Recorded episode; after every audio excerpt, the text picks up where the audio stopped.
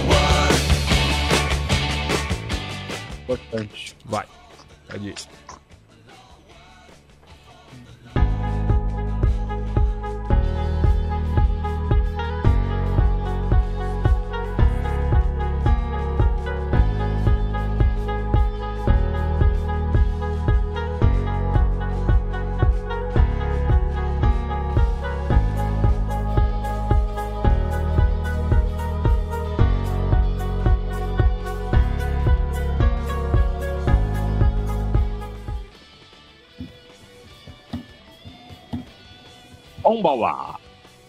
Eu sou o John Cabira. Era bom John Cabira. E por onde anda John Cabira?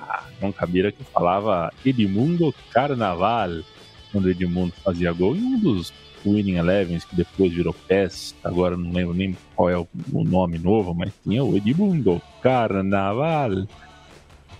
Tempo bom. Bom, hoje eu tô jogando videogame, eu mais me frustro do que não consigo jogar. Jogo basquete não dá pra fazer cesta de três. Jogo futebol, faço gol até de olho fechado. Futebol americano não entendo nada. E Fórmula 1 é muito difícil. Não consigo dar uma volta sem bater em ninguém, sem arrebentar meu carro. Então não tenho, nesse momento não tenho como usar o meu videogame, não sei o que fazer.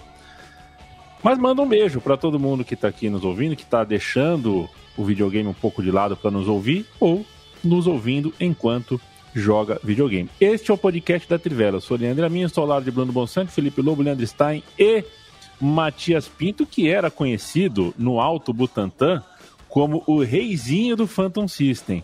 Era o era o, o, o peixão completo do Super Shinobi, né? Não, Matias. eu era Super NES. Ah, você era do NES? Então era minha do mentira NES. que eu tô falando. Pois é. Tá bom. Tá bom. Shinobi ou Alex Kidd? Nossa, nem, nem eu não, não joguei. Nada, né? Tá bom. Tá bom. Eu prefiro Shinobi. Eu Joguei muito no Mega Drive. Um, um- Era um que, bom. um que eu curtia, que n- não tinha para pro meu console, era o Moonwalker, do, do Michael Jackson. Você Nossa, que jogaço. Jogaço. Era bom, era bom, gráfico bom. O objetivo do jogo era você salvar criancinhas. Aí É, quando aí você tá a salvava ironia. criancinhas. É, é o Acho- N, N Are You OK, né? É. Era, era a, Uhum. a- a- a chamada, né? E tinha o chimpanzé, né, que aparecia também pra ajudar Bubbles. em Michael, Michael Jackson. A criancinha gritava Michael! E saía correndo e você ganhava pontuação, passava de Você fase. chutava uns porta-mala, pá. E se você tinha como enfeitiçar os adversários com o seu chapéu, né? Você jogava o chapéu assim, todos os seus adversários por 10, 15 segundos dançavam igual o Michael Jackson, era a chance que você tinha de dar um pinote, se evadir pelos fundos do local. Matias Pinto que continua aparecendo aqui com roupas ah, pouco ortodoxas, né? Não estou entendendo esse novo momento do Matias. Quer que eu volte para São Paulo, Matias, para ver o que está acontecendo? O que que tá... Ah, que dizem que no, no inverno as pessoas ficam mais chiques, né? Ah, tá bom. tentando manter essa. Tá bom, Matias, hoje com camisaria Fascínios, azul petróleo. Bruno Bonsante! O Bruno Bonsante Oi. tá só observando a palhaçada de início, né? É, Sabe? Você não Foi um mistura dias- com essa gente. Tudo bem?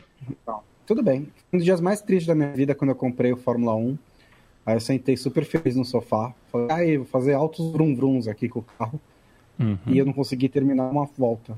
Tipo, impossível de Não terminar é uma volta difícil. E assim, você pode até dizer, ah, é porque você é ruim. Sim, é verdade. Mas é sobre o quanto demora pra você ficar bom, né? Eu não tenho todo esse tempo. Então, Tem uma Existe- vida, né, moça? foi mais frustrantes. Eu fiquei muito frustrado. É mais ou menos por aí. Futebol americano, eu, eu não tô dando conta também. Um jogo é. O playbook do jogo de futebol americano ali, eu não tenho tempo para ficar estudando playbook de videogame, mas tudo certo. Fábio Oliviac, o Paraná nos abraça, a gente abraça o Paraná também. Francisco Otávio, Igor Putina, tá todo mundo querendo saber, afinal de contas, qual é a pauta. Lucas Silva, grande volante, Lucas André, Larissa Cioli. Larissa Cioli, quem que é o Acioli mesmo? Tem um Acioli, né, de dirigente de futebol? O Acioli? Ou é de tênis? Não sei. Um abraço para toda a família Acioli. Eric Matos, um abraço. Gabriel Machado, Lucas Nogueira. É aquele Lucas Nogueira, será? O, o bebê? Aqui é o da NBA? Se for, um abraço, uma aposentou. honra você tá aqui. Aposentou recentemente. É verdade, aposentou por problemas anímicos, né? Sim, Alguma sim. coisa do tipo, né? Depressão. Depressão, Rica- pois é. Ricardo Acioli, pra, a título de informação, porque aqui Ah. tem informação. Perfeito. Ricardo Acioli é comentarista de tênis e é ex-jogador de tênis. Comenta jogos do Sport TV, por isso que te lembrou alguma coisa aí. Perfeito. Eh, Liberdade para o Galo, hein, senhores? Pau na bunda do, do Borba Gato. Liberdade para o Galo. E vamos nessa falar um pouquinho de bola. Acabou a Olimpíada, tô num fuso horário esquisitão hoje. Hoje eu, eu acordei às duas e tanto da madruga, dei aquela dormida às nove da noite. E tava passando um filme bom, hein? Filme com. Esse filme se passava todo em Florença. É um filme com. Qual é o nome do Capitão Phillips? Tom Hanks, né? Então, é. Que filme louco do Tom Hanks em Florença, cara. Eu Nossa, não você- consegui você entender pegou, nada. Você pegou um dos, dos filmes mais É. recentes do Tom Hanks pra dar essa referência. Podia falar o Forrest Gump, o, o Capitão É Phillips, até do- demorei do- pra... do lá, que ele, é, que ele resolve enigmas. É, ele, ele sofre uma, uma, uma pancada na cabeça que ele vira doidão ali, não sei, com premonido. Não consegui entender nada, bom, só não vou conseguir explicar direito. Eu sei que eu dormi de novo, acordei no Bom Dia Alagoas, né, que aqui onde eu moro é Bom Dia Alagoas. É, e depois acordei na... É, acordei na, né, na que- Maria, né? que Bom que não é Bom Dia Sergipe, né? E muito embora morar fora de São Paulo tem uma coisa, fora do eixo, né? É, o Bom Dia Brasil, o Hora 1, que começa às quatro da madrugada, é muito. É muito São Paulo, São Paulista. Muito paulista, né? Quer dizer, 4 e 10 da manhã que em Alagoas aparece a previsão do tempo de São Paulo. A Jaqueline Brasil vem, não, porque vai fazer tapa. Mas enfim, aí esse é um assunto longo também. Sobre o que falaremos hoje? Deixa eu abrir aqui o roteiro e explicar para vocês. Quinta-feira passada fizemos um programa inteiro para falar de Messi e a gente colocou as coisas numa condicional. Afinal de contas, estava tudo ainda muito recente e muito estranho. Agora, o que tudo indica, o Messi realmente se foi. Acho que a solução não vai mais aparecer, né? O Barcelona é, talvez agora seja realmente algo definitivo entre as partes. Então, a gente vai falar um pouquinho sobre isso, sobre agora, a partir desse momento, né, com a saída do Messi. Vamos falar um pouquinho de ouro olímpico, vamos falar um pouquinho de mercado da bola. Mas, ô Lobo, introduz melhor do que eu esse tema, vai. É, a saída do Messi, é, a gente falou quinta-feira, tá relacion... é, a saída ou não do Messi estava relacionada com a Superliga Europeia, tinha a ver com contrato de, de, de, de contrato de financiamento, né, que a que La Liga tinha com um grupo chamado CVC, um contrato longuíssimo de décadas. Então estava tudo muito nebuloso por ali. Mas no fim das contas, a saída do Messi se relaciona com tudo isso, sim, mas se relaciona sobretudo com um descuidado, com, des, uh, com uma falta de zelo é, histórica muito grande por parte do Barcelona, né? Porque se o Messi queria e aceitava reduzir, o Barcelona queria ter como pagar e pagou tanto o Messi a ponto de não ter mais como pagar o Messi. É um paradoxo até do futebol, mas que vacilo, né? Acho que é talvez o grande vacilo diretivo da história do Barcelona. É, isso aí. Nem dei boa noite, boa noite a todos, todos que estão aqui nos ouvindo também. É, até para pegar coisas, até deixei anotado aqui quando vocês estavam falando, antes de entrar no assunto Messi, é, duas palhinhas de videogame que a gente falou. Jogo de Fórmula 1 é difícil pra caramba mesmo, mas eu acho que é a mesma coisa de quem não joga FIFA há 20 anos e vai jogar, ou enfim, há 5 anos, nem precisa ser tanto, e vai jogar o FIFA hoje. Acho que o FIFA se tornou um jogo tão. É, o FIFA e o, o, o PES também, né? Viraram jogos tão próprios e eles estão tão eu já não acho que eles são simuladores, eles são um jogo em si, né? É, enfim, e aí você tem uma curva de aprendizado, nem todo mundo tem muita paciência. Eu não tenho paciência, por exemplo, com o Ultimate Team, e eu até queria ter, porque as pessoas parecem que se divertem, quer dizer, mais ou menos se divertem, né? É, mas eu não tenho. E o Fórmula 1 realmente é bem difícil. É, eu, eu tô jogando desde o 19 e ainda não sou bom. E é muito difícil mesmo. Mas ele, eu acho ele divertido. Só que tem que realmente se esforçar muito e dá, demora muito tempo. É, alguém perguntou, até vou falar aqui rapidinho, ó, o Eric Matos perguntou sobre o jogo da Konami. A gente escreveu sobre isso, Eric. É, tá lá no site, mas para dar rapidinho assim, o eFootball, é, que é o novo nome aí desse jogo, vai ser é, uma aposta num sistema que muita gente queria, que é não ter um jogo anual, todo ano você pagar por um jogo. O jogo vai ser de graça aberto é, eles vão atualizando lá o jogo, é, esse jogo aberto, mas ele vai vir com quase nada. Ele vai vir com nove times só. E aí todas as outras coisas você vai ter que ir comprando.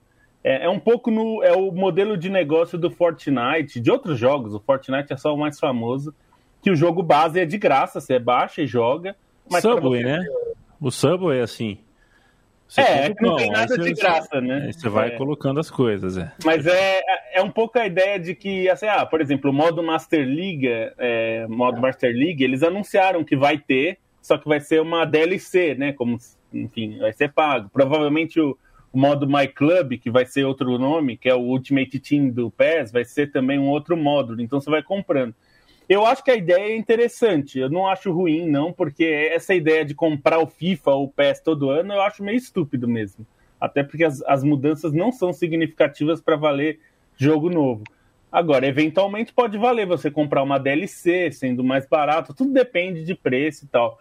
Eu acho boa a ideia. Vamos ver se vai funcionar e se vai ser bom, né? Porque eles vão, vai ser é, multiplataforma, né? Então, até no celular você vai poder jogar. Então, não sei se vai ter uma queda de qualidade por isso, a gente vai ter que esperar para ver. É, e, aliás, o Messi é, é a capa do, do eFootball, é o garoto propaganda. Então, para voltar ao Messi. Com qual camisa? É, a, não, ele não usa camisa de time porque eles não têm o. Ah, não o, tem os quer dizer, ah.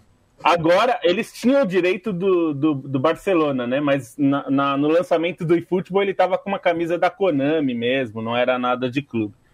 É, e eles têm do Neymar também, aliás. O Neymar também é garoto propaganda do, do Agora e Futebol. E o Messi é a, é a, última ponta, é a última consequência do, do, da incompetência do Barcelona. Até o Piquet falou isso ontem. No, ontem teve o troféu Juan Gamper sem o Messi já, né? O Barcelona jogou com a Juventus, um amistoso, não vale nada, é só para aquecer as turbinas. Mas o Piquet foi perguntado, claro, sobre o Messi. E ele falou que esse clube, este clube está sendo mal gerido há muito tempo e agora a gente está pagando a conta. Em outras palavras, ele disse isso. E, e, é, e é exatamente isso. É, a gente até falou no programa passado, o Real Madrid e Barcelona, eles entraram numa espiral de contratos milionários, e não só de pagar muito caro pelos jogadores, mas de oferecer salários muito acima até dos times mais ricos do mundo. Né? A gente está falando, por exemplo, hoje os times mais ricos nos relatórios são, nos últimos 10, mais de 10 anos, sempre são Barcelona, Real Madrid e Manchester United. Muda a ordem, mas é sempre um. Esses três estão nas primeiras posições. E, e o patamar salarial de Barcelona e Real Madrid, ninguém chega perto, nem o Manchester United. Então, assim, esse, esse patamar salarial era impagável a longo prazo. E o problema do Barcelona é que, assim, ele tava, ele mais ou menos era assim, ele tava consumindo, ele tava gastando todo o salário dele em cinco dias. Sabe quando a pessoa que recebe o salário e gastou tudo? É, a, a gente já, todo mundo aqui já viveu isso, ou se não vive, viveu em algum momento.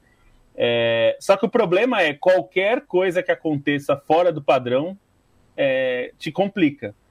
Então, no caso, foi a pandemia que diminuiu a, as receitas do Barcelona em quase, em 40%, arredondando, que é muita coisa, né? Você cair de 40% na sua receita.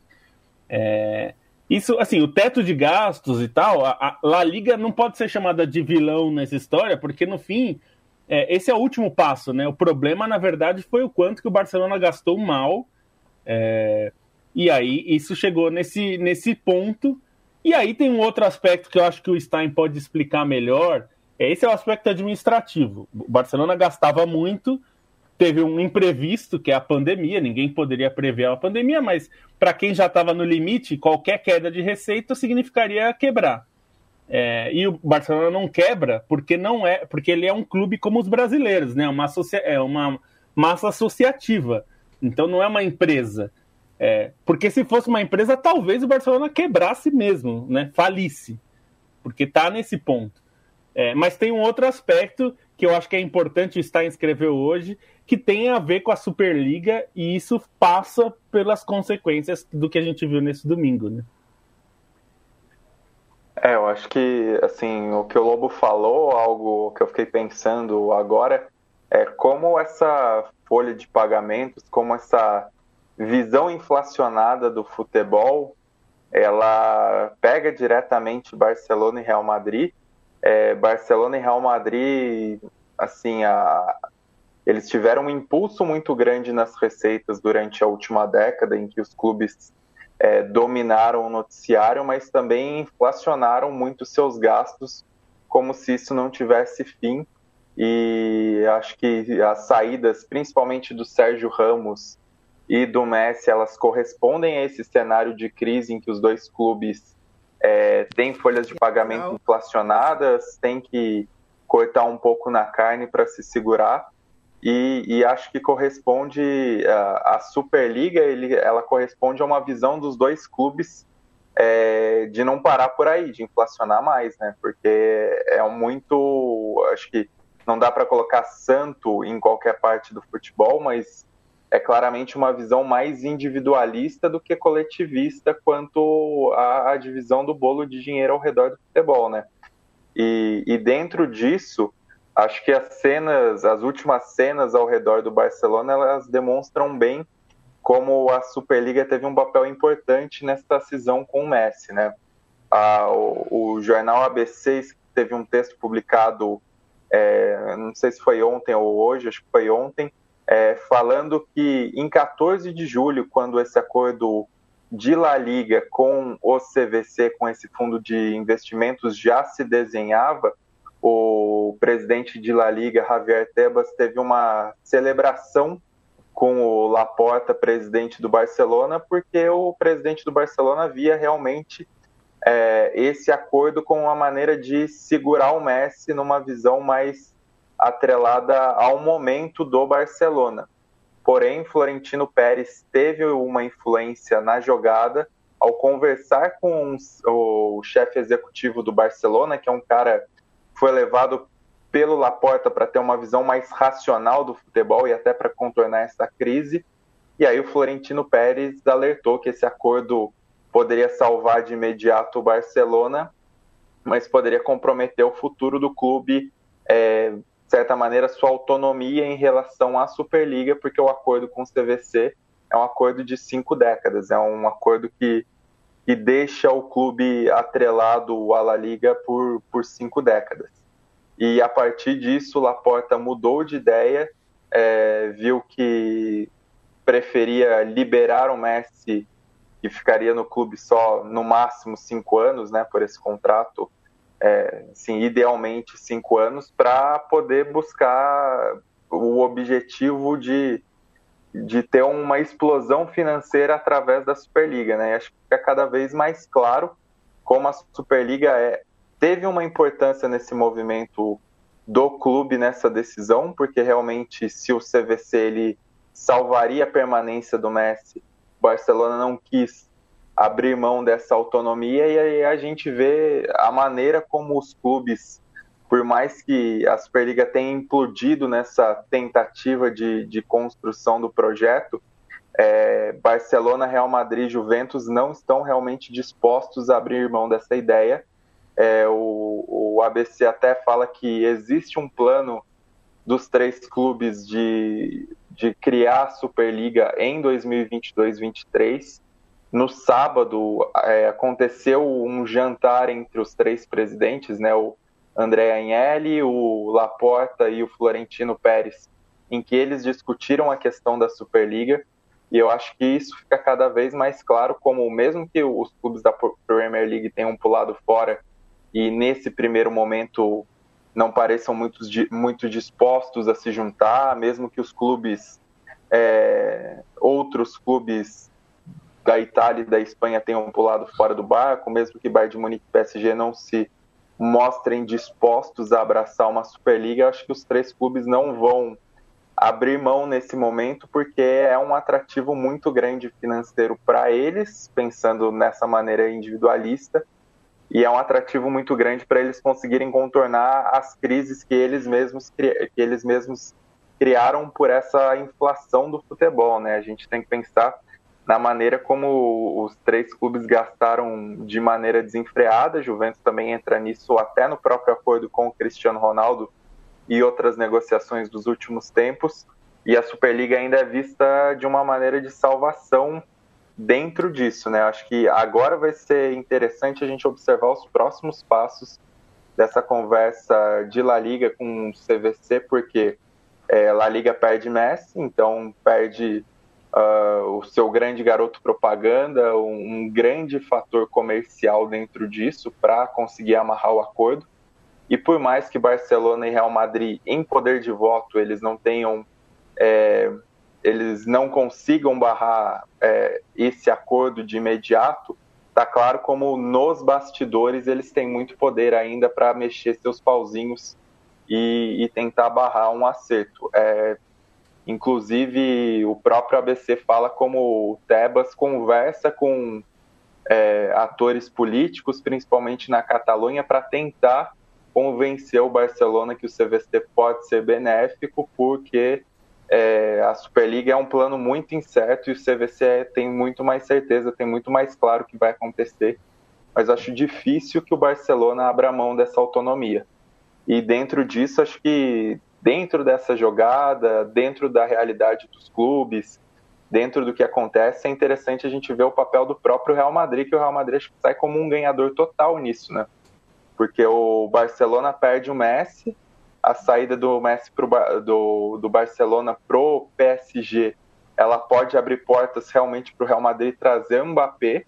O Real Madrid tem uma, um cenário de crise, mas é uma crise muito menos grave do que se vê no Barcelona, onde o clube realmente precisa cortar na própria carne para se readequar dentro é, dos parâmetros de fair play financeiro, dentro do teto salarial proposto por La Liga. E o Real Madrid parece ter conduzido muito melhor o clube nesse momento de crise, né? Se a gente pensar que o Real Madrid, ao longo dos últimos meses, durante a pandemia, acelerou uma reforma do Bernabeu que, em médio prazo, tende a trazer mais lucros para o clube. Então, acho que vai ser interessante observar dentro desse movimento, mas também os clubes, Real Madrid e Barcelona principalmente, eles apostam que vão continuar em uma crescente sem Cristiano Ronaldo e Messi, assim pensando nos dois caras que foram as grandes bandeiras no, nesse enriquecimento da última década, que eles vão continuar nessa crescente sem as suas duas grandes bandeiras, eles estão fazendo essa aposta é, num nível comercial, quando não necessariamente o nível esportivo vai corresponder a isso, né? A gente pode ver o, o Real Madrid sofrendo desde a saída do Cristiano Ronaldo, por mais que tenha é, vencido o campeonato espanhol esportivamente, o clube não se equipara, mas acho que existe uma aposta dos dois clubes que a instituição ela vai conseguir superar é, perdas em imagem, enfim, é, o próprio impacto que esses clubes, que essas marcas têm ao redor do mundo sem seus dois craques, eles apostam nisso e apostam que a Superliga vai continuar elevando essa, esse patamar do futebol, esse sarrafo do futebol para, para que eles aumentem seus lucros e sustentem as bolhas que eles mesmos construíram, né? Então, acho que é um cenário bem intrincado, é algo que a gente é, espera para ver os próximos passos com muito interesse, mas a gente vê o, a Superliga ainda tendo um papel muito importante nessa discussão de bastidores e, e muito importante nessa própria tomada de decisão dos clubes, né? Você abrir mão de um Messi por tudo que representa para é, ainda ter essa possibilidade da Superliga, assim, é, é uma questão central, né? É, tem alguns pontos que, que é importante que eu quero tocar. É, eu não acho que havia, que havia é, no cenário em que o Barcelona estava e que o Laporta foi colocado, porque essa de deterioração econômica não foi culpa dele, ele herdou do Bartomeu, não havia decisão é, ideal. Eu acho que no momento de pandemia, no momento de exceção, você assinar um contrato por 50 anos, que compromete suas finanças por 50 anos, também não é uma solução boa. A, a, da mesma maneira que insistir na ilusão da Superliga também é, acho que é uma aposta errada, mas é, se era só essas duas opções que ele tinha, é, não, também não vejo qual seria a decisão mais correta para ele tomar. É... É, só só para pontuar uma coisa, são é, esse comprometimento de 50 anos, segundo os argumentos de Real Madrid e Barcelona que são contrários. Né? A gente não tem uma visão é totalmente clara desse comprometimento. Então, é, é um discurso, é o pior cenário possível e nem... dentro do discurso daqueles que são contra. É verdade. E, assim, e, e também a gente não sabe qual é o, a, a, a, porcentagem de participação, né? A gente não sabe o que está, porque pode estar previsto que a participação depende de outras coisas, enfim, sei lá. É, isso é verdade, assim, parte do princípio de que é ruim se comprometer por 50 anos, né? E que é isso o argumento dos dois. E eu não tenho certeza ainda pelos detalhes que a gente tem do contrato se eles estão certos ou não, mas me parece um compromisso muito longo de qualquer maneira. E o outro, outro ponto é assim, é, estava chegando ao fim o Messi no Barcelona. Isso só foi precipitado em dois anos. Mas é, a maneira como aconteceu e principalmente o fato de que o Barcelona não compartilhava a história do Messi com mais ninguém tirando a seleção argentina, e o Real Madrid compartilhava do Cristiano Ronaldo, o Cristiano Ronaldo já chegou no, como um dos melhores jogadores do mundo por outro clube. O Barcelona, o Messi era todo do Barcelona era o Messi era todo do Barcelona. E ele agora vai ter que compartilhar isso com um clube que está ali na, no patamar do Barcelona, que quer brigar pelos mesmos títulos do Barcelona não vai compartilhar o Messi com o New York Red Bulls ou com o Seattle Sounders ou com um time da MLS que era uma das né, possibilidades do Messi. Vai ter que compartilhar com o Paris Saint-Germain. Um segundo, Bonsa. Messi... Um segundo. É, a gente está considerando 99% que o Messi é do Paris Saint-Germain? Sim. Eu, tá. Okay. É que é o único. é, porque é o último. É o único que tem. Não, e, e porque não tem ninguém que pode pagar o salário dele. Exato. Absolutamente ninguém. Segue lá, que é onde eu vou chegar também daqui a pouco. Mas assim, é, isso é uma tragédia. E, e, e, o Barcelona está sendo forçado a isso, sendo que o Messi quer ficar no Barcelona e aceitou reduzir seu salário em 50%. Isso é uma tragédia de proporções históricas no futebol. É como é, Romeu e Julieta se Romeu fosse um mau administrador. Porque o Barcelona quer ficar, o Messi, o Messi quer ficar no Barcelona e uma burocracia está impedindo. É, de, de, por perspectiva histórica, é isso que está acontecendo. A gente, no meio dessa história, vendo isso agora, acha super natural falar de fair play financeiro, de fundo CVC, de Superliga, mas daqui a 50 anos, quando a gente for contar essa história, a, vai, a resposta vai ser: é, o Messi saiu do Barcelona antes do que ele queria e jogou pelo Paris Saint-Germain. E eu tenho certeza que o Messi vai fazer três gols no Barcelona na temporada seguinte, porque é assim que as coisas funcionam no futebol, por causa de uma burocracia. E, e isso é. Eu, a gente, eu acho que a gente não entende a proporção, o tamanho disso, a noção do tamanho disso. Imagina se em 1968 o Pelé tivesse saído do Santos por causa de uma, uma, um problema de inscrição na Federação Paulista e foi jogar no Boca Juniors. É mais ou menos isso que está acontecendo. E aí, é, eu acho que a gente teria um outro cenário no futebol europeu, porque, assim, a inflação dos, do mercado europeu, os valores que os clubes pagam, é tudo artificial, tá? Não tem lastro em nada. É tudo. É, eu vou pagar isso, eu vou pagar mais do que você, porque eu quero esse jogador, eu vou pagar mais, eu vou pagar mais. Uma hora explodir. A pandemia acabou explodindo essa bolha antes do que se esperava, mas uma hora isso ia explodir. Porém, existem fatores artificiais dentro do mercado que vão manter os valores altos. No caso, nesse caso, está sendo o Paris Saint-Germain, com o dinheiro do Qatar. Porque assim, o Sérgio Ramos, ele só ele, ele, ele poderia ter ficado no Real Madrid, ou ele poderia ter ido para algum outro clube, ganhar menos do que ele ganhava do Real Madrid, mas apareceu o Paris Saint-Germain para manter o patamar salarial dele, ou um pouco abaixo, mas ainda muito alto. E da mesma maneira, agora com o Messi, com o Rinaldo, com o Donnarumma, com o Hakimi, com jogadores de vários clubes da Europa que estão sofrendo por causa da pandemia, alguns mais e outros menos, e que o Paris Saint-Germain está lá catando, porque pela flexibilização do play financeiro da UEFA, ele agora tem o dinheiro para fazer tudo isso.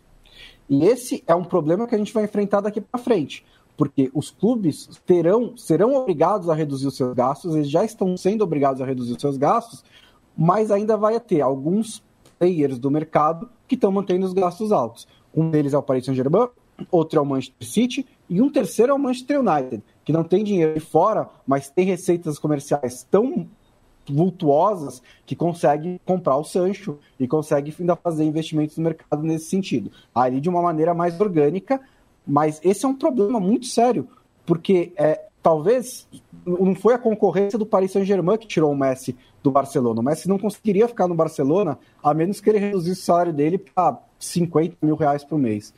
Mas existe esse, esse atrativo né, para continuar inflacionando o mercado.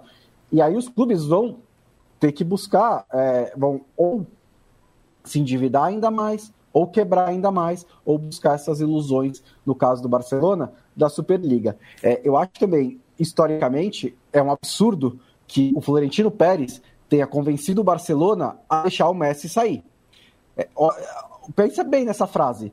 Ah, não, eu ia manter o Messi. Eu tive uma conversa com o Florentino Pérez e eu falei, nah, o Messi pode ir embora de todas as 6 milhões de pessoas do mundo, a menos confiável para dar opinião ao Barcelona sobre Messi é o Florentino Pérez. É lógico assim. Beleza, eu entendo que o Messi na Liga fortalece La Liga e tudo mais, mas esportivamente é muito melhor o Barcelona não ter o Messi, né, para o Real Madrid. E o Barcelona foi lá, foi convencido. O, o Laporta, só para terminar, está absolutamente perdido desde que ele assumiu o Barcelona. Ele não sabe para onde ir. Ele primeiro embarca na Superliga, depois ele embarca no CVC, depois ele sai do CVC porque ele não quer abrir mão da Superliga, não consegue diminuir em nada a folha salarial do Barcelona, que era uma missão difícil, e agora perde o Messi. Né? A situação foi herdada, mas também a maneira como ele lidou com todos esses problemas, que, admi vamos admitir, não era uma situação fácil, foi muito, muito bizarra. É, não, só para uma coisa, acho que vale ressaltar como Florentino Pérez, ele assim, tinha a questão de enfraquecer financeiramente La Liga, mas acho que o principal que pesa nesse argumento para o Barcelona falar se o Florentino Pérez tem sentido no que fala, acho que é na própria readequação econômica do Barcelona, né? É, voltando só a outro ponto também, eu não eu acho que não dá para a gente colocar só como uma questão burocrática, porque em teoria o que La Liga faz é para ajudar, assim, para ter um ambiente é, mais saudável, saudável. financeiramente para que os clubes se sustentem. Só que aí acho que nisso você gera uma série de outras questões. Uma que é era, se era tão saudável financeiramente, porque o Barcelona, nesse momento, cavou um buraco tão grande. E outro ponto é, a, a, regra pode ser muito rígida em La Liga e pode funcionar em La Liga, mas não funciona em outros lugares. E aí a gente pega o próprio PSG como exemplo, é, conforme o Bonsa citou, o próprio Manchester City. E aí a gente pode pegar outras tantas questões é, num discurso puritano que alguns personagens deram contra a Superliga quando surgiu, que era falar que preferiam um ambiente mais saudável no futebol, mais sustentável, em que o mérito prevalecesse. E aí eu cito diretamente o Guardiola e o que a gente vê o comportamento do próprio clube é um comportamento predador, como o do Manchester City.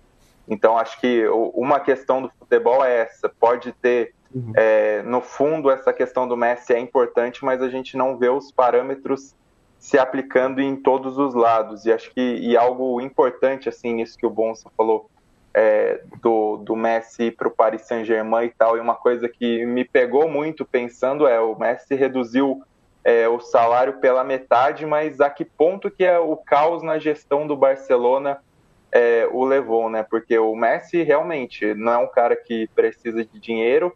É, alguns poderiam até falar que se ele quisesse ele poderia jogar de graça pelo Barcelona se ele quisesse, mas acho que é uma questão de orgulho e é uma questão de buraco aí que os dirigentes do Barcelona anteriores, principalmente, né? O próprio Rossell, a gente não pode esquecer que era um baita picareta.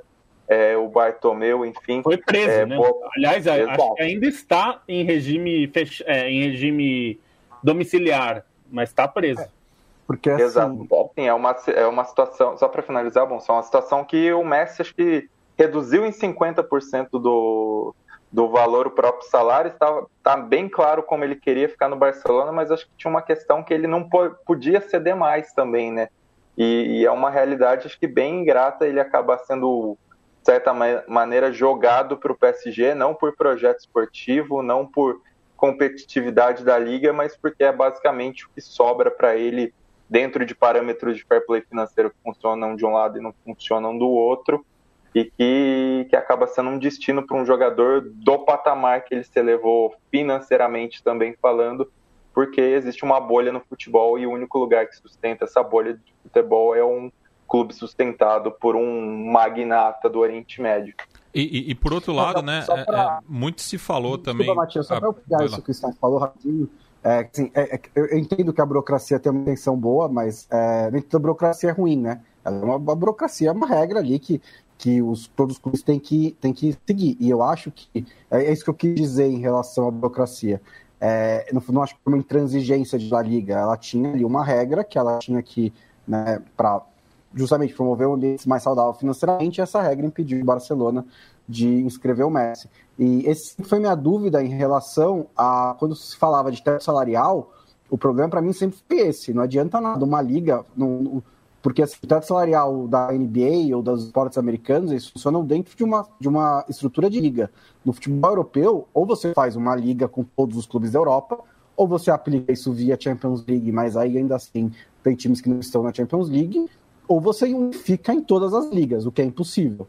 Porque a, a, a diferença de tetos salariais ou de controles financeiros acaba causando né, uma situação como essa. E assim, uma coisa é o Messi reduzir o salário dele para 300 mil dólares para jogar no News Old Boys, que ele sabe que é a realidade do News Old Boys.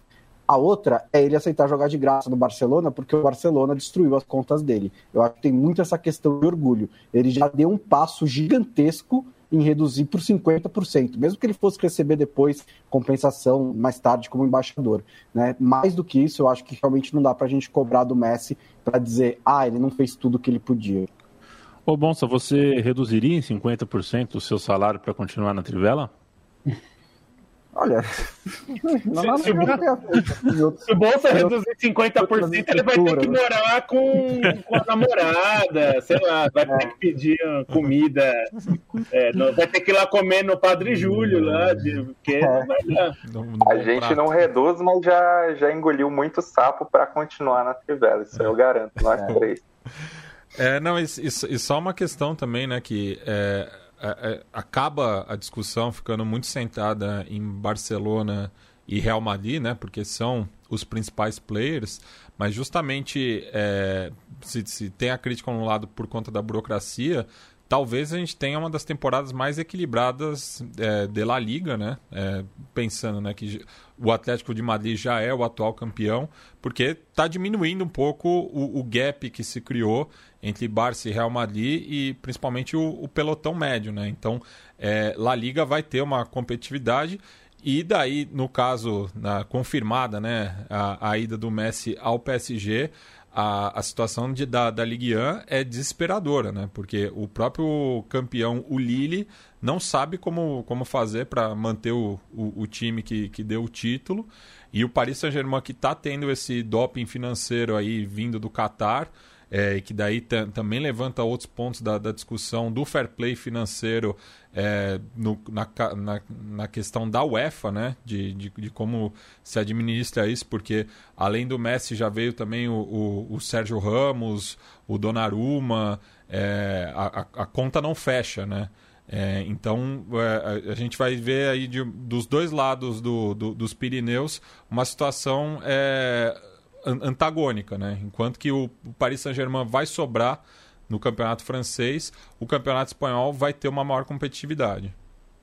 Dos dois lados da onde, Mate? Dos Pirineus.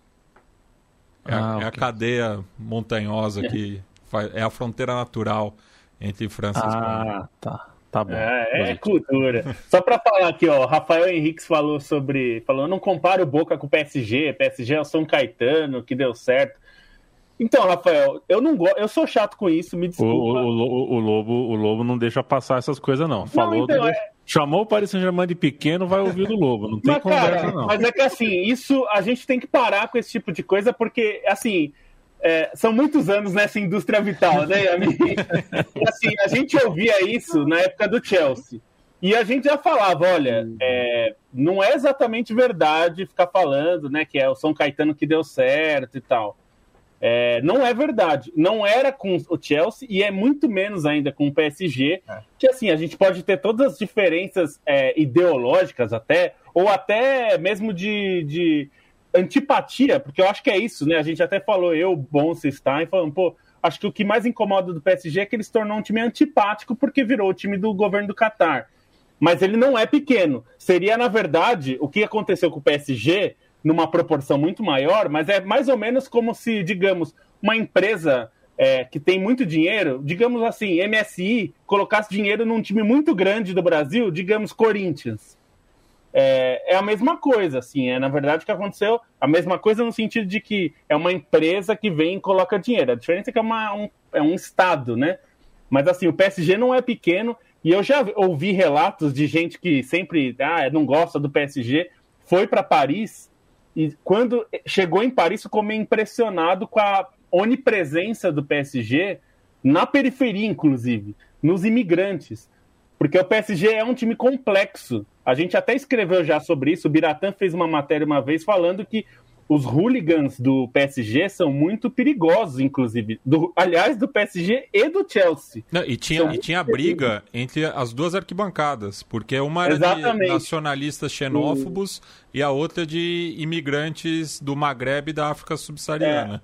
É, então E assim, eles têm, tudo eles têm problemas lá de segurança entre as próprias torcidas. O jogo do PSG, todo jogo do PSG é um problema de segurança em Paris, porque tem confrontos entre essas, essas facções rivais. É, isso, isso já ficou um pouco mais no passado. Atualmente meio deu uma unificada, tudo, mas é, no, no, na- no, no começo do século era certeza, assim, que o, o É, eles dissolveram as torcidas, né? É. Eles dissolveram as torcidas organizadas por conta das brigas e aí um, um movimento positivo, acho que dentro até de todo o contexto dos novos donos catarianos, é que eles incentivaram a criação de uma torcida unificada do PSG, como É, o Matheus falou. E é popular, né? É um clube É. popular, assim, é, é- junto com o Olympique de Marselha, são os dois times populares no país inteiro. E, e o, e o E só Olympique tem muito torcedor em Paris também, o que é curioso. E só esclarecimento, eu não comparei os dois clubes. Né? Mas acho que ficou muito claro. É, não, eu sei que não, fi- você não comparou, é só o comentário do Rafael aqui. Que, é, historicamente, o Boca é maior do que o Paris Saint-Germain. Eu só usei Claro. como um, ali, que o, um adversário continental do Santos nos anos 60, da mesma maneira que o Paris Saint-Germain é um adversário continental do Barcelona hoje em dia. Não, e é aquele que o Rafael Isso. falou ah, que foi fundado nos anos 70 e tal, mas é que juntou dois clubes, né? O Paris FC e o Saint-Germain. Então, a assim, história relevante é meio como o Paraná, né? É mais nova mesmo. É. É, não, é mais não, mas assim, o clube não, não, não foi criado do zero nos anos 70, é fundado, mas é uma fusão de dois times. O Paris FC até foi refundado depois, né? Porque os, o pessoal do Paris FC, a uma parte, não concordou com a fusão, e aí o clube foi refundado, tanto que o Paris FC é mais recente que o próprio PSG, mas por causa disso, porque na verdade o original Paris FC virou Paris Saint-Germain. E os mais tradicionalistas apoiam o Red Star, né? Que era o time do, do Jules Rimet. É, existe, vale salientar também dentro disso do PSG ser recente que existiu uma demanda na própria capital por um clube, por isso que foi criado, por um clube de peso e, e nisso o clube acabou concentrando as massas de torcedores, principalmente nas periferias e aí com a partir dos anos 80, 90 também passou a integrar mais é, imigrantes e aí até por isso tem essa houve essa questão das torcidas organizadas de grupos distintos que acabava se matando literalmente nas arquibancadas, né? Muito bom, senhores, muito bom. É, eu, certa vez, um domingo de Eurocopa, eu estava em Paris com camisa é, e bandeira da, da Turquia. Era um dia de Turquia e Croácia. e eu não entendo uma palavra de francês, né? Mas estava com dois amigos que falam francês e a gente estava esperando alguma coisa, esperando, sei lá, alguém estava na fila do McDonald's, alguma coisa assim, numa avenida importante lá, na frente da loja do Paris Saint-Germain.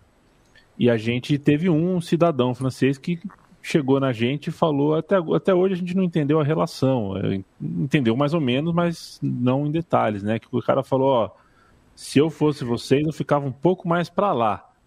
Que essa camisa, essa bandeira da Turquia na frente da loja do Paris Saint-Germain pode dar um problema, pode ter um torcedor. Ele, tipo, não, é, não era muito bem-vindo, como se tivesse uma. Enfim, é um mistério para mim até hoje. Qual é o laço de rivalidade que, que tinha ali que o cara veio e deu um toque, assim, falou, ó, sei lá, mano, não é o lugar certo para você ficar com essa bandeira, não. Aí eu atravessei a rua, fiquei do outro lado. Fica aí, fica o mistério no ar. Vamos falar um é. pouquinho de Olimpíada, porque. Diga lá, Stein.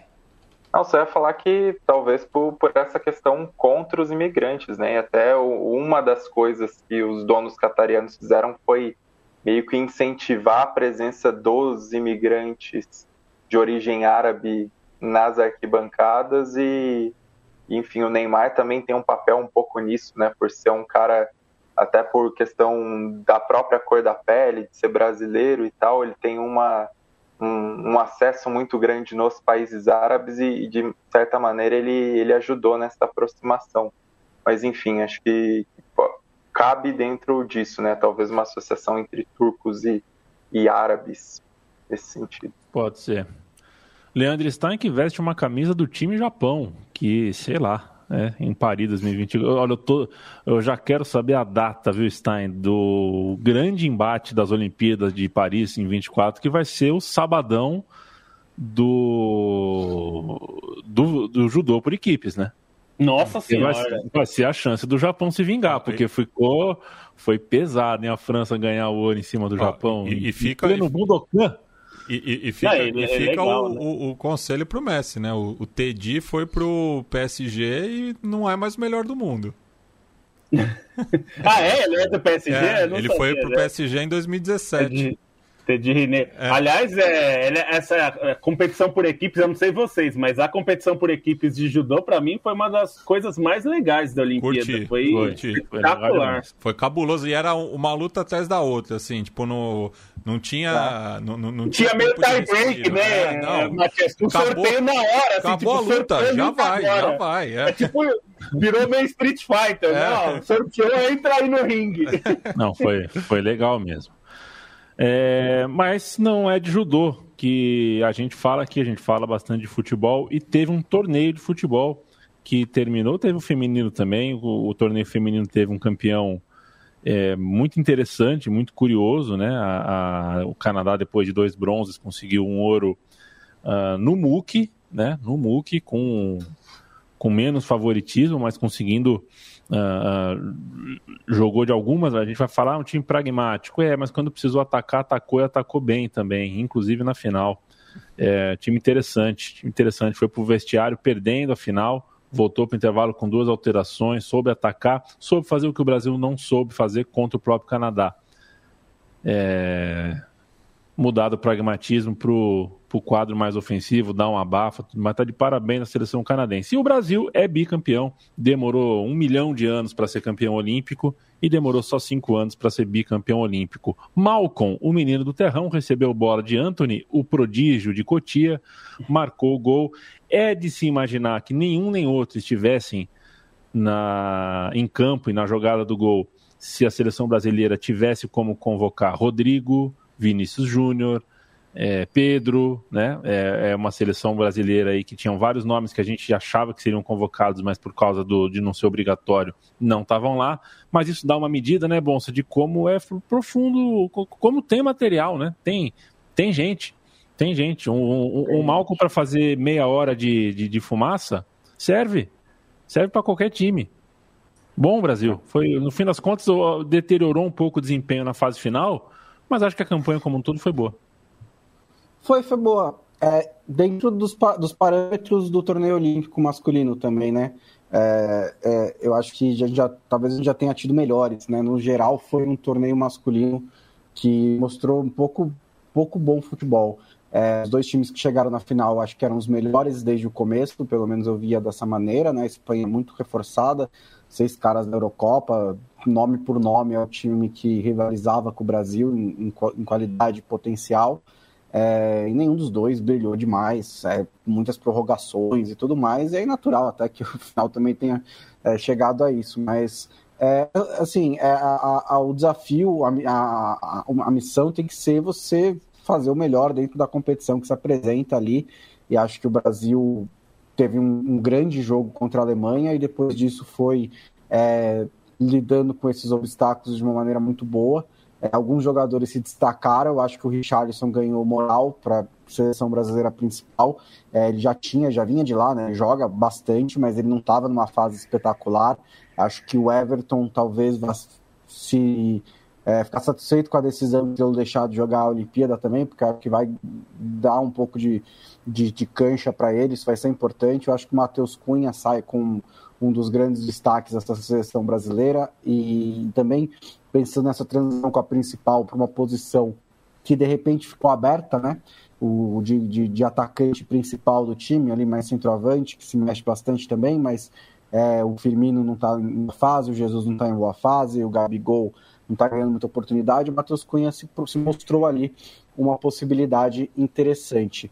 É, é, é, é, meio que natural isso, né? É, a, a, seleção brasileira na Olimpíada era um negócio tão bizarro, porque é meio natural que o Brasil, num torneio de, fraco de futebol, acabe se, se, se, sobressaltando né, e ganhando uma medalha de ouro aqui, outra ali, sem precisar ser uma conquista super épica é que como nunca tinha acontecido, a do Rio de Janeiro acabou tendo um, uma, né, um tamanho gigantesco. Mas é, agora o Brasil, por exemplo, só tem a Hungria na frente em, em questão de, de, de, ouro olímpico, né?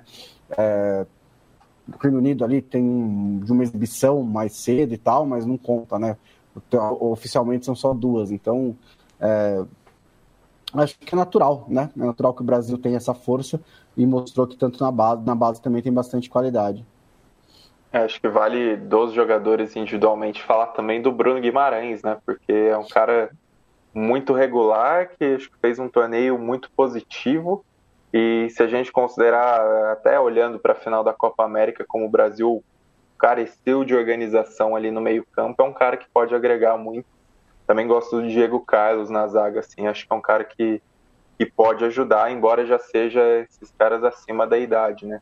E, e dentro disso que o Bom estava falando, assim, de ser o natural o Brasil ter esse peso nas Olimpíadas, é até legal a gente olhar em perspectiva histórica, porque o Brasil agora fica com duas medalhas a mais como maior vencedor, como maior medalhista é, da história do futebol olímpico, né? São sete medalhas contra cinco de Hungria, é, União Soviética e Iugoslávia. Tem esses números inflacionados pelos período, pelo período ali de, de falso amadorismo dos anos 50, 70, 60, 70, até o comecinho dos 80 ali, quando era preciso ser amador para jogar as Olimpíadas e os países comunistas, em teoria, é, só tinham clubes amadores em sua estrutura. E, e, o Brasil agora com dois ouros também acho que se aproxima mais do, do peso que merece ter dentro dessa história olímpica e dentro de, um, de, uma história olímpica muito imponente aí a partir dos anos 80, né? Se a gente for pensar que só em 92 o Brasil não disputou, é, 92 e 2004 o Brasil não disputou, e só em 2000 das participações não chegou à medalha, acho que é, é uma regularidade muito grande nos torneios olímpicos e, e mostra um pouco, acho que no passado a ânsia que tinha o país pra, por conquistar essa essa medalha olímpica, mas nesse ano, sem o peso da pressão, também a, a maneira como o Brasil tem um bom número de jovens talentos para conseguir ser competitivo né, nesses torneios. Né? E chama atenção o jejum dos europeus, né? porque desde a Espanha, em 92, que eles não conquistam a medalha de ouro. Né? Teve é, dois títulos africanos em sequência, né? Nigéria e Camarões dois da Argentina, um do México e agora dois do Brasil, sendo que é, de 28 com o bicampeonato do Uruguai até 96, né, todos os títulos foram europeus, muito por conta é, de, de, do, do, desse falso amadorismo né, do, dos países da cortina de ferro e também teve o, o, o, caso absurdo em 36, né, que o Peru acabou sendo bastante prejudicado quando era uma das grandes favoritas a conquistar o ouro. E digo prejudicado, assim, foi. É, não, não, não, não, é. Não, racista, na é, verdade. Não, não, é figura de linguagem, não é tipo que, que nem. Uh, convencionou aqui né, na, na, cobertura das Olimpíadas, não tanto na cobertura, né, na reação do público, né? não, mas o que, que aconteceu? O que aconteceu? O, o Peru ganhou um jogo é, da Áustria, não. se eu não me engano, né, Stein? Foi, foi a Áustria. É, o Peru ganhou um jogo da Áustria e o jogo teve que ser refeito porque acharam uma brecha lá, mas era muito por conta da política racista, porque o Peru era formado por jogadores negros e daí a, o, o, Peru se recusou a jogar e voltou para o país é, sendo apoiado pelo governo da época. Hum, sei, entendi. ah, tem que me contar a história, ah, não, estou por só... dentro disso aí. Não estou por dentro disso aí, não. Aliás, né? É, é, é, enfim, a gente não vai falar de Campeonato Brasileiro hoje, mas é, não tem que bater palma para juiz, né? Depois, da depois de você ver uma Olimpíada inteira, eu tenho que lidar com o Gabigol ironizando a arbitragem, batendo palminha para juiz, e aí vai expulso e aí é cartola gritando para o juiz, coisa que não, não faz nenhum sentido, insinuando teoria da conspiração. Que baixo astral, né? Que coisa baixo astral, cara. Não, não precisa ser igual o, o, judô, né? Que você não, nem olha pro árbitro. O árbitro falou, é lei. Ali você pode, eventualmente, dialogar. Ele também não é uma divindade. Mas, nossa, que saco, né? Que saco. Espero que nessa ocasião de década de 36, foi isso? 86. Espero que os jogadores peruanos tenham sido bem enfáticos na reclamação, porque eu acredito em vocês. Não tinha o VAR, ainda não tinha certas coisas, mas não é assim que se resolve, não, eu, não é jogando. Eu fui não. até consultar aqui, o Peru ganhou o jogo, mas houve uma invasão de campo e é, acusaram que eram peruanos que tinham invadido para comemorar. E é assim, é em Berlim. É, é difícil de, de, imaginar, né? Então acharam uma desculpa para que o jogo fosse refeito e os peruanos se recusaram. É, não foi, não é que eles foram enfáticos, né? O Peru retirou a delegação das Inteira. Olimpíadas, a Colômbia também, outros países manifestaram, outros países latino-americanos manifestaram a é, solidariedade, então teve um peso muito grande também. E isso porque a Áustria o... era uma das grandes seleções europeias da, da, da década, né? O podcast da Trivela vai se despedindo, entrando na reta final. Manda um abraço para o Marcelo Godoy Martins, escreveu 36, deve ser. Ah, tem as Olimpíadas, né? Vitor Penteado, dale, Vitor, desrespeito ao árbitro aqui é consequência. É, então, arbitragem, ninguém acredita. Eu sempre lembro, Penteado, futebol brasileiro tem um problema de, de, de credibilidade tão grande que a gente, uns anos atrás, outro dia, a gente colocou por alguns campeonatos consecutivos clássicos na última rodada. Colocou clássico, Palmeiras contra Corinthians, São Paulo contra Santos, Flamengo contra Flamengo, porque a gente acha que os times vão jogar de corpo mole, se não for clássico. Né? É assim que a gente resolve. A gente não acredita em arbitragem, a gente não acredita em cartola, a gente não acredita em comentarista de TV, a gente acha que o narrador torce para alguém, a gente acha que o jornalista está falando alguma coisa porque tem compromisso com algum interesse, a gente não acredita em nada. Aí a consequência é isso: o jogador uh, é contrariado, bate palma. Bate palma pro juiz, ironiza, fala que tá de sacanagem. Aí é diretoria que, que quebra a porta de VAR. Né? É, é, é, diretoria que insinua que a escala de arbitragem tá, né, precisa ser uma. O sorteio do, da arbitragem tem que ser público. Quer dizer, vamos jogando, vamos jogando as coisas pro alto. É. E a mim? É, é. Posso só fazer um pedido aí nesse encerramento de programa, só para fechar o assunto olímpico? Que o Lobo hoje está de folga, mas falou que ia participar do programa só para comentar o Daniel Alves, então não queria que ele deixasse a oportunidade da pistolada no fim do programa, né? Tá bom. Perfeito. Mas, o, o Leandro, você me desculpa, mas é que eu tenho o, o, o, roteiro tá aqui na minha mão e eu não tinha, né, realmente não tem nada sobre isso, eu preciso... É, faltou botar em caps lock, né? A pistolada do Lobo. É. Eu preciso cumprir o roteiro. Boa noite, Felipe Lobo, seu destaque final e um pouquinho de Dani Alves pra gente. Eu coloquei Não, é no porque- roteiro, sim, não coloquei? Não, é Então, porque tem a ver com algo que repercutiu piada. muito no fim de semana, é, do, da questão dos agasalhos, né? E até você falou do Canadá, é, as meninas do Canadá, as jogadoras, vestiram o agasalho da, do Comitê Olímpico. E acho que é importante explicar, porque tem muita gente burra no mundo, e tem muita gente burra que acha que não é burra. Então eu vou explicar, para, inclusive para quem é burro. É, que é, a questão é a seguinte: você na Olimpíada, você não é confederação de futebol, não é confederação de atletismo, não é confederação de natação, de judô, de canoagem, de nada disso. Você é comitê olímpico do seu país.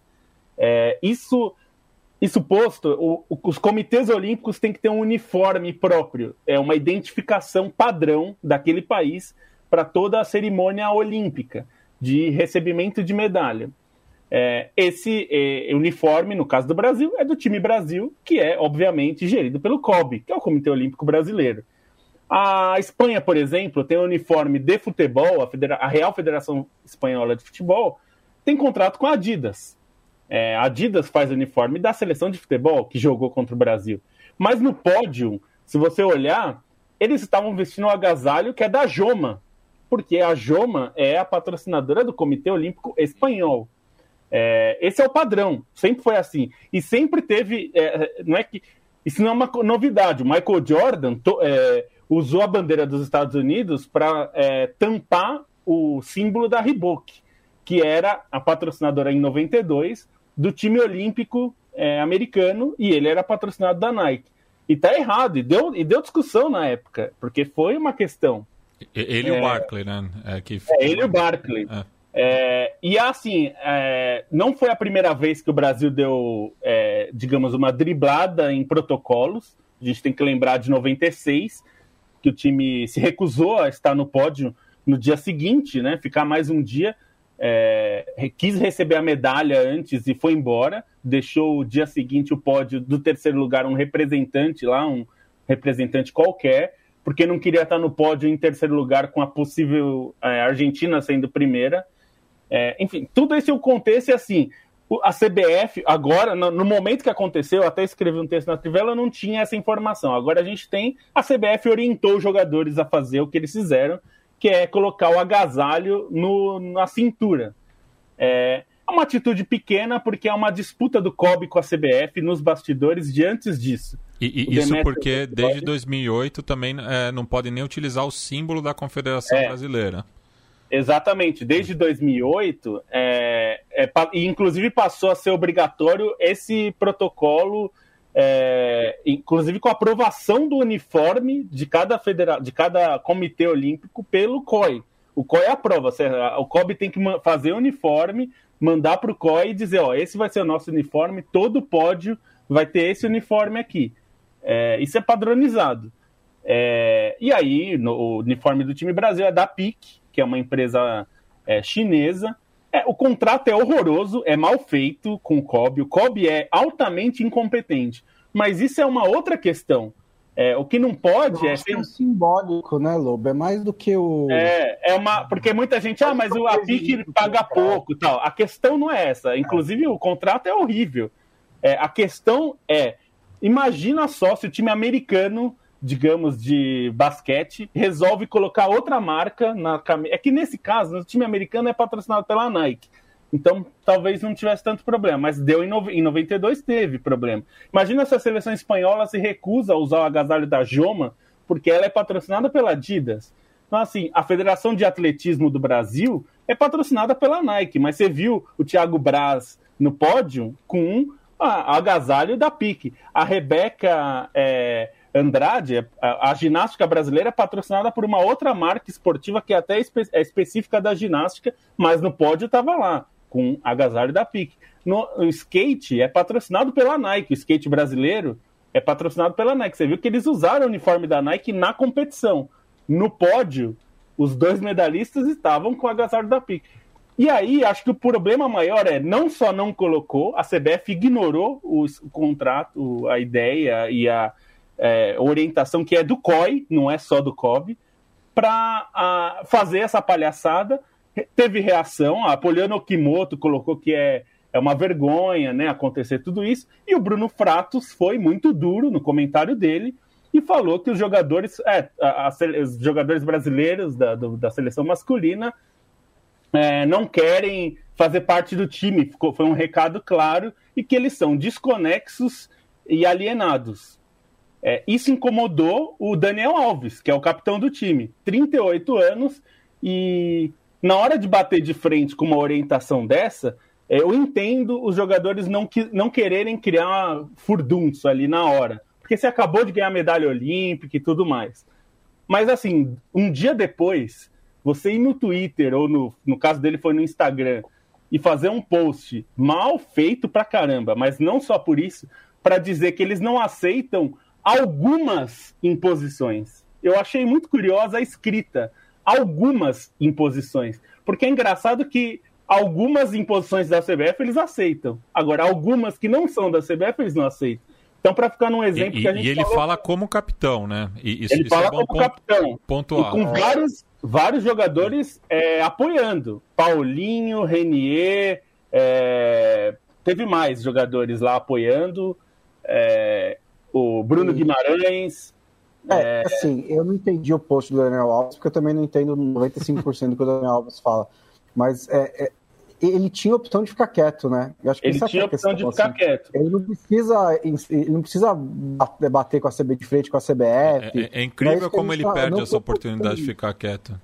É, não estou cobrando é. isso, mas ele tinha a alternativa de ficar quieto, mas ele fez questão de ir lá e então é, e ele e assim, a questão é, quando ele eu não coloco na conta, eu não coloquei na conta dos jogadores e ainda não coloco, na verdade, a atitude do pod, porque eu acho que aquilo ali, sabendo que foi uma orientação da CBF, é, acho que a culpa é da CBF. Mas uma vez que o Daniel Alves sai em, sai em defesa da entidade, ainda que de forma indireta, e dá um recado é, arrogante para os outros atletas, que é quando negociarem aí com os esportes de vocês, respeitem o nosso. Não aceitamos algumas imposições. É, então, assim, aceito a imposição de jogar a Copa América na, no Brasil na pandemia, né? É, aceita jogar em data FIFA é, no Campeonato Brasileiro. É, então, assim, essas imposições está tudo bem, ninguém se importa. É, é a imposição de vestir um agasalho. Vestir Inclusive, jogar... um agasalho. É isso que os caras querem levantar uma bandeira. Assim, os caras, eu digo, o Daniel Alves. É, né? e, e, justificaram que. Na ditadura eles também aceitam. É, e, e, tentaram justificar que era por conta do calor. Gente, a, a Raíssa, de a Raíssa ganhou, o, vestiu a, o agasalho. É, no, no meio de uma pista de concreto, de dia. Porque eles jogaram à noite. Ela de dia, é. sensação Não, térmica é, lá é. passando os 40 graus. Isso, uma, a, a, uma criança de 13 anos teve mais maturidade do que atletas aí como o Daniel. O Daniel Alves tem mais que o dobro da idade dela. É. Não, e aí tem uma questão que é a seguinte: é, independente de qualquer coisa, pega mal, inclusive para quem defende a questão do marketing e tudo mais, também pega mal, porque agora, quando o patrocinador, a própria Pica, ou qualquer empresa, a Nike, a Adidas, a Puma, a sei lá quem, a Umbro, a Olímpicos, forem negociar com o Kobe, eles vão falar, então, mas eu não vou pagar muito, não, ou então não vou pagar, ou vou fazer um esquema diferente, porque vai ter delegação que não vai investir. Quem me garante que aquilo ali não foi um caso que vai se repetir em outras agora? Porque se não tem, né? É, se você não pode me garantir que a minha exposição, que é no pod, você não vai ter, então para que, que eu vou patrocinar? E... Parabéns para a exposição que a Nike teve também, né? Ela foi é, então, e esse é um outro aspecto. A Nike, é, eu acho, como imagem até, no mundo que a gente fala tanto de imagem, ah. a Nike tinha que vir a público e se posicionar. Assim, qual é a participação da Nike nessa palhaçada? Porque, gente, pra Nike, o que importa uma foto de pódio olímpico? Tipo, é, é, é uma migalha dentro do faturamento da exposição da Nike. Não é que vai fazer nenhuma diferença para as ações da Nike. Não é que eles recusaram a tomar Coca-Cola, sabe? Não, Não, não faz diferença isso, gente. Não, e assim, se a Nike quiser exposição no pódio, ela patrocine o, o Kobe, como ela patrocinou na Rio 2016, Exato. inclusive. Na Rio 2016, o patrocinador do Kobe era a Nike, e todo o pódio brasileiro tinha lá o agasalho da Nike com o time Brasil. Então, assim, é, eu acho que a atitude, eu acho que Bom. o pior disso tudo é o seguinte: cria um racha que a gente sabe que existe, todo mundo sabe que existe, que é os atletas olímpicos acham os jogadores de futebol desconexos e alienados. Algo que muita gente, muitos de nós também achamos. E aí, quando o Daniel Alves é, vai responder uma crítica que disse que ele é desconexo e alienado, ele reforça essa crítica, mostrando que ele é desconexo e alienado, e além de tudo, arrogante pra caralho.